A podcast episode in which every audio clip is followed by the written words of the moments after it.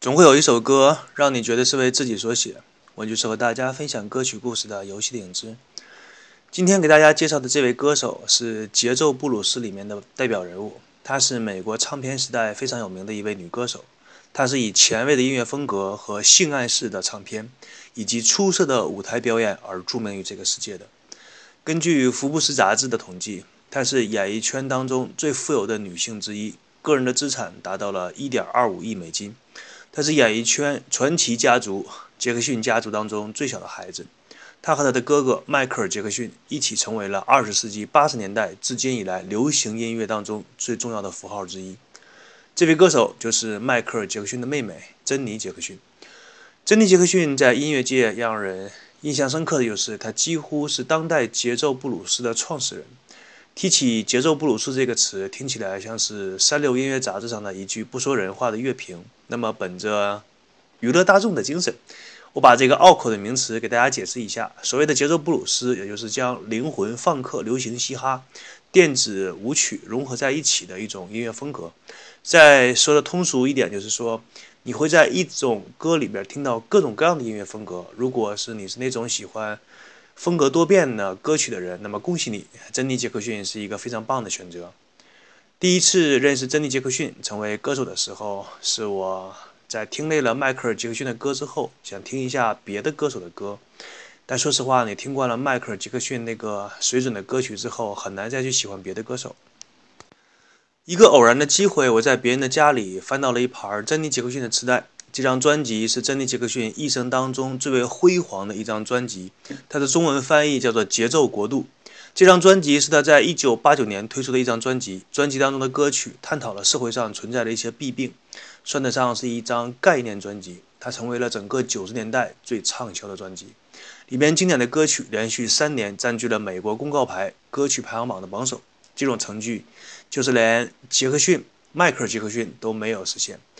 在整个美国公告牌的历史上，也是唯一的一次。《滚石》杂志的一位编辑曾经幽默地发出自己的评论说：“珍妮·杰克逊凭借着一身借来的军装和这张专辑，统治了各大电台长达两年之久。”当年我发现这个时代的时候，当年我发现这盘磁带的时候，就像哥伦布发现新大陆一样，反复的播放这盘磁带。平心而论，他的唱功跟他的哥哥迈克尔·杰克逊。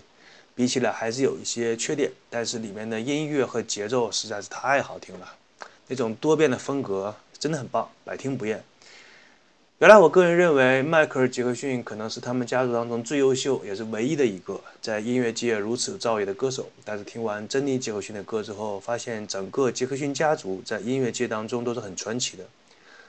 那么，珍妮·杰克逊当中。那么，下面我们来介绍一下珍妮·杰克逊。珍妮·杰克逊是杰克逊家族当中最小的一个孩子。他小的时候在教会当中长大，但是成年之后就再也没有遵导过教会的教派和教义的意见进行生活。这是个有趣的现象，就好像很多学生在高考结束之后，喜欢把书扔掉、撕掉，甚至用火焚烧。当一个人没有能力左右自己的选择的时候，他可能会服从一些荒谬的东西。但并不代表他同意和赞同那些东西。但当他真的有权利做出选择的时候，一定会做出一些发自自己内心的选择。珍妮·杰克逊，他出生在音乐世家，所以当他还在学走路的时候，家里的哥哥就已经组成了杰克逊五人组，开始为家里挣钱了。其实，珍妮自己来说，更希望成为一个赛马的骑师，但是他的父亲不这么认为，强行把他安排到了娱乐事业上发展。许多年以后。珍妮离婚的时候说：“珍妮·杰克逊在接受记者的时候采访说，啊，从来没有人问过我是不是想进入到音乐圈，这一切都已经被父亲安排好。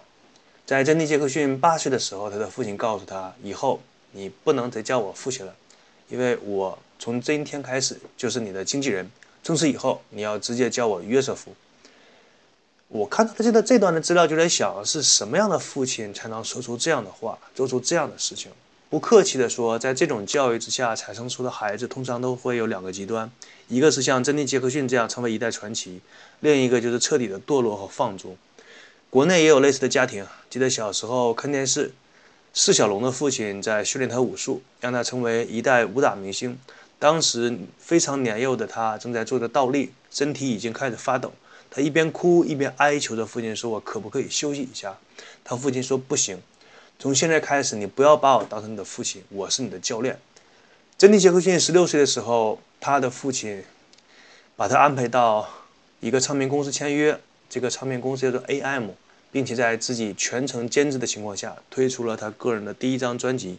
这张专辑在公告牌的排行榜排到了第六名。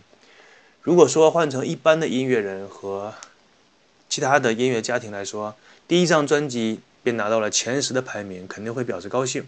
但是珍妮·杰克逊的父亲显然对这个成绩不满意。于是，约让他在没有休息的情况下制作了第二张专辑《梦想街区》。在这种强大的压力下，通常都不会有好的结果。那么，这张专辑也是这样。这张专辑最好的一首歌只在公告牌上排到第九名。连续两张专辑的制作让珍妮·杰克逊疲惫不堪，于是他决定将自己的演艺事业脱离他的家族。接受记者采访的时候，他又说。我只是想离开我的家族，摆脱父亲对我的控制。摆脱父亲和自己家族的影响之后，珍妮·杰克逊呢投入到了自由的创作。唱片公司为他雇佣了两个实力派的制作人吉米和泰瑞。经过了六周的努力之后，他们完成了珍妮·杰克逊的第三张专辑《控制》。一九八六年二月，专辑《控制》在市面上进行售卖，获得了爆炸性的成功。在同年的七月，以单周二十万张的销量夺得了公告牌专辑排行榜的冠军。洛杉矶时报曾经评论说：“虽然歌手本身是一个青少年，但却以非常坚定、冷静、成熟的观点抛弃了现在青少年的青春岁月，并用他的音乐把他们串联起来。”公告牌杂志的评论更加给力，说：“珍妮·杰克逊的音乐，说珍妮·杰克逊的音乐作品给 MTV 电视台带来了巨大的影响。”使得这原本一个普通的音乐频道变成了时尚音乐的风向标。控制这张专辑在全世界创造出了一千四百万的销售记录，而本身在全美的音乐奖上获得了十二项提名。这个记录直到今天仍然没有任何一个人打破过。那么，珍妮·杰克逊，他的故事就与今天分享到这里。我是主播游戏的影子，祝大家开心每一天。